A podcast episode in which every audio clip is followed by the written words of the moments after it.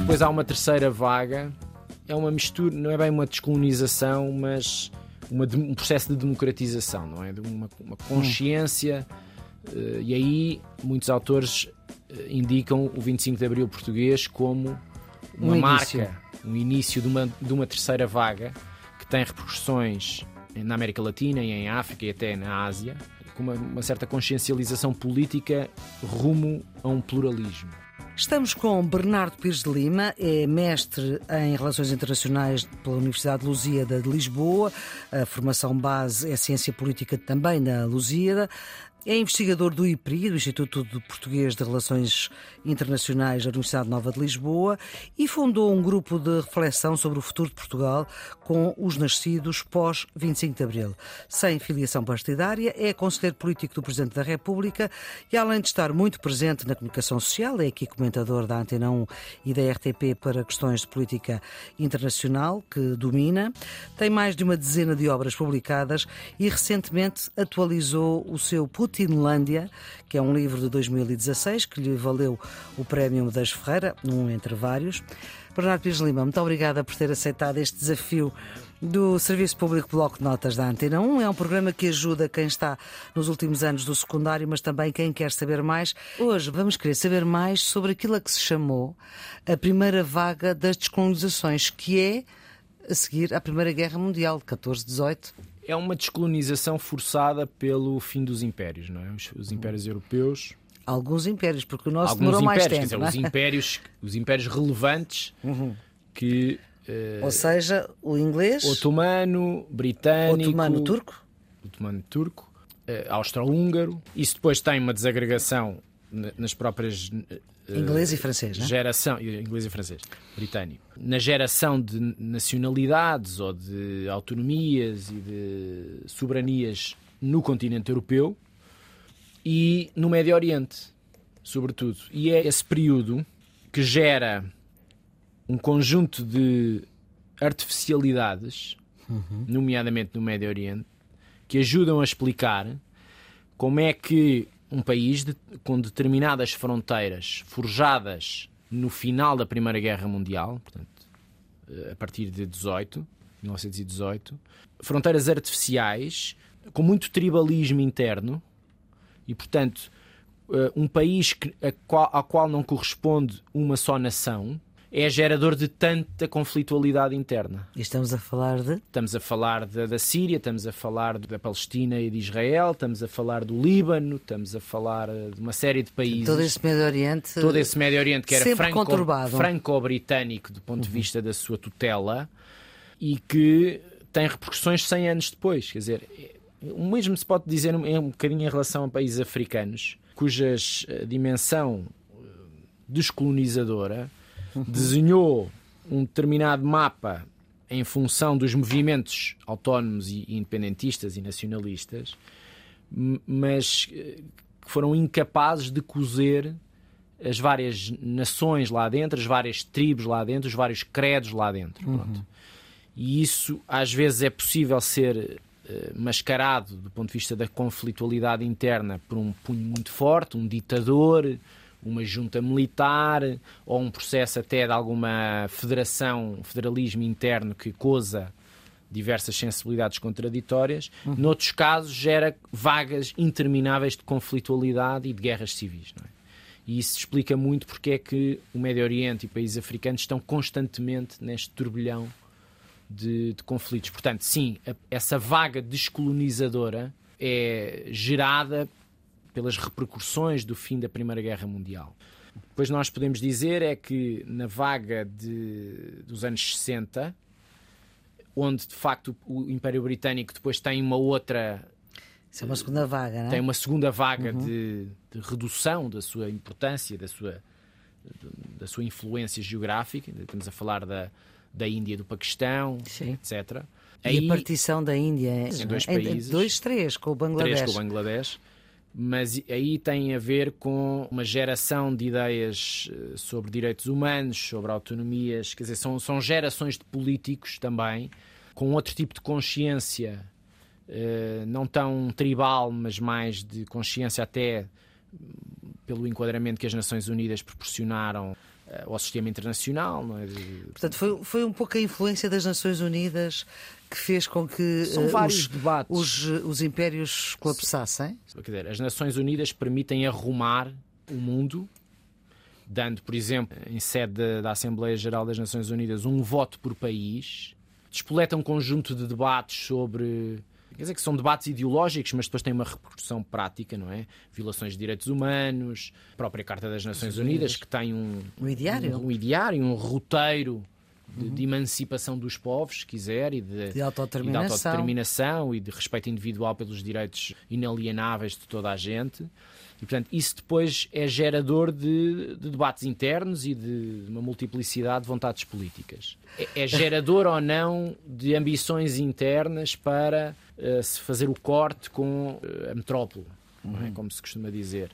Em alguns casos é mais pacífico, é mais negociado, mais pactado, noutros casos é mais violento. Pronto, gerador de grandes guerras civis ou de grandes. Foi o caso português, não é? Sim. O caso português é paradigmático dessas. Mas isso é já nos anos 60. É início dos anos 60, que depois Só... entra pela década de 70 adentro. Não é? Certo. Pronto. Depois o que podemos dizer é que depois há uma terceira vaga, é uma mistura, não é bem uma descolonização, mas uma, um processo de democratização, não é? De uma, uma consciência.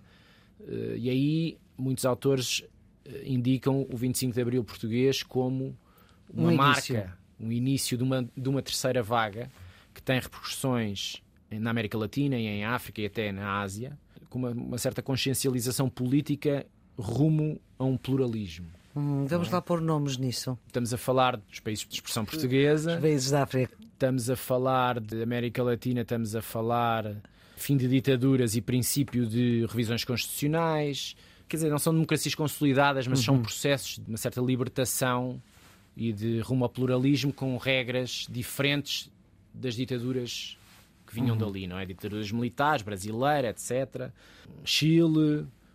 Chile é um bocadinho antes, não é? É um bocadinho antes. Sim. Pronto. Mas de qualquer das maneiras, fazendo um, um roteiro histórico, eu acho que o que é relevante aqui realçar tem a ver com o poder da disseminação das ideias da liberdade e da democracia. Pronto. E isso tem uma componente geográfica, uhum. tem uma componente de conflito, seja contra impérios, seja dentro das novas nações ou dos novos países, entre nações que lá estão, muitas delas ainda uhum. em 2022, e tem outros que conseguiram acomodar estas, esta, esta pluralidade de interesses divergentes em constituições aceites, democraticamente consolidadas, com um poder político separado do poder judicial, separado com uma assembleia, com um sistema político com separação de poderes, com, separação de poderes, com a iniciativa privada, com um conjunto de direitos sociais e também de promotores de igualdade, que fazem com que uma democracia não seja uma ida às urnas de 4 em 5 em 5 anos, mas um sistema permanente de direitos e deveres aceites pela esmagadora maioria da população. Eu acho que esta, esta passada democrática, que tem depois também ali um, uma espécie de euforia a seguir à queda da União Soviética, no fundo é um modelo ocidental. No início dos anos 90. É, 89, 90, queda do muro em 89, depois dissolução da, da União Soviética em 91, e é esse modelo de soma nula de Guerra Fria, ou seja, um modelo assente na democratização uhum. inexorável do mundo com base nos princípios europeus e norte-americano, ou um modelo mais totalitário assente na influência soviética ou chinesa havendo um modelo que vence, e portanto há um outro que se dissolve, há uma tendência que eu acho que vai de 91 até 2008, a grande crise financeira, já podemos explorar esse, esse enquadramento temporal, uhum. e que tem a ver com uma, uma, aquilo que o Fukuyama chamou do fim da história, mas do ponto de vista de que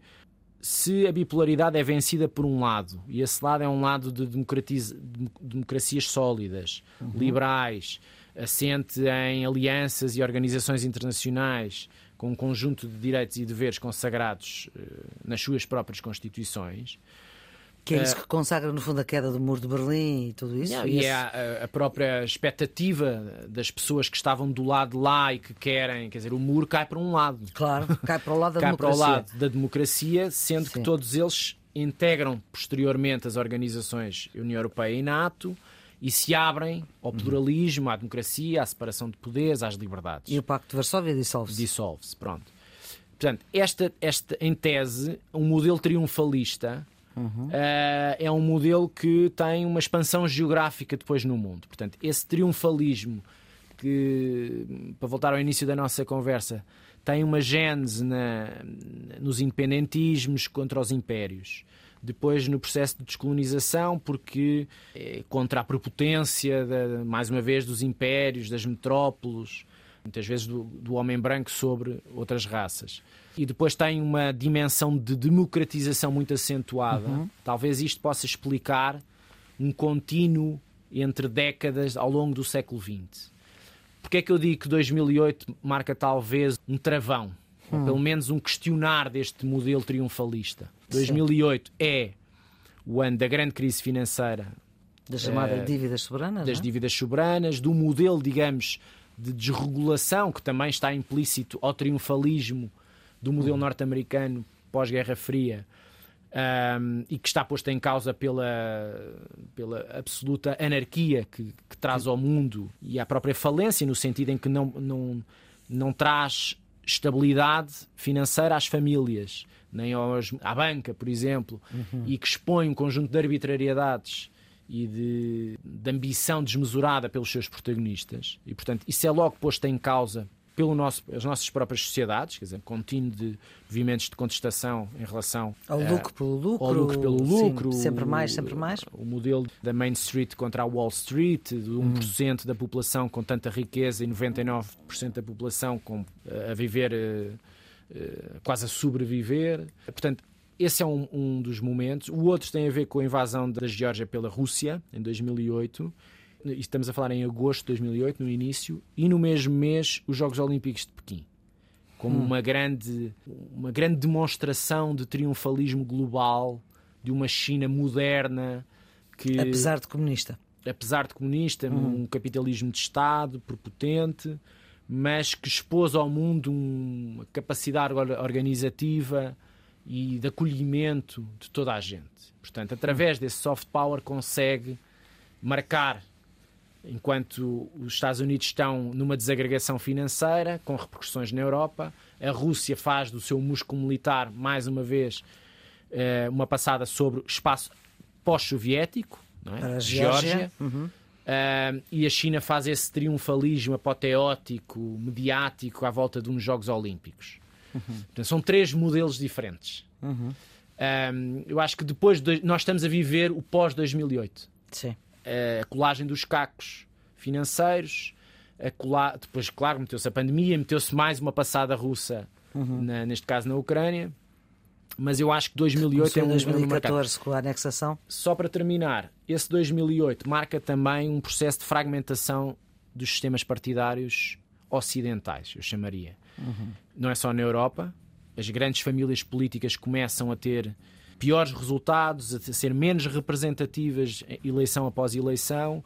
Há novos partidos de franja com mais capacidade competitiva em eleições, populismos, extremismos, nacionalismos o próprio modelo norte-americano começa a expor muitas fações nos dois grandes partidos, muitas uhum. delas difíceis de conciliar. Hoje em dia, democratas e republicanos, hoje em dia estamos a pagar essa desagregação, sobretudo dentro do Partido Republicano, que é um partido que já não, quer dizer, eh, irreconhecível face às tradições que tinha, sobretudo a partir da Segunda Guerra Mundial. E, portanto, 2008 também marca isso. Nós hoje em dia estamos a, a tentar perceber uhum. os efeitos políticos de, dessa fragmentação partidária, nos consensos internos, nas respostas às várias crises, etc. Bernardo Pires Lima, vamos ficar por aqui nesta nossa conversa. Vamos voltar a falar destes temas em outro episódio do Serviço Público Bloco Notas, que fica para a eternidade em podcast em todas as plataformas, incluindo aqui o RTP Play. A produção é a Diana Fernandes, os cuidados de emissão de Guilherme Marques. Tenham um bom dia. You.